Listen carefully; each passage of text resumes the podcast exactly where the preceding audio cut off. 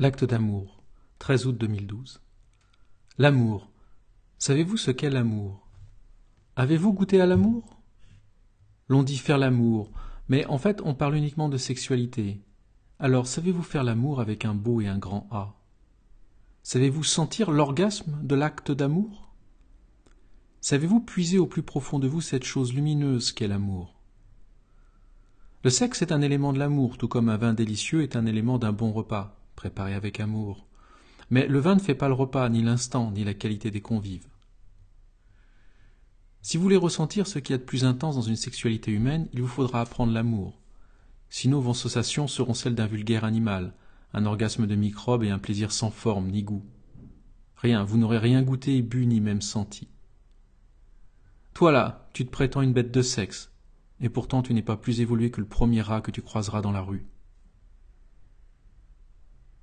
L'acte d'amour entre deux êtres est ce qu'il y a de plus magique et beau.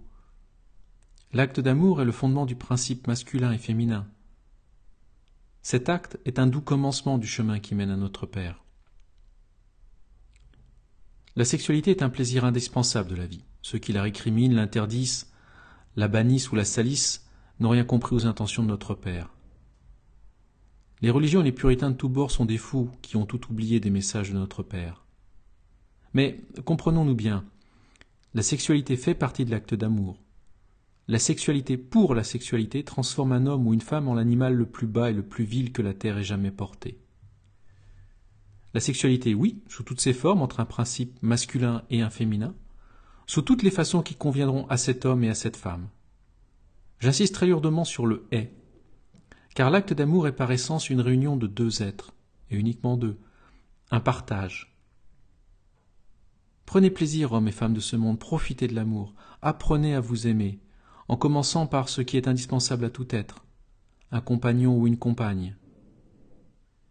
Notre Père n'a pas créé la femme et l'homme pour qu'ils s'enferment dans des couvents ou des monastères.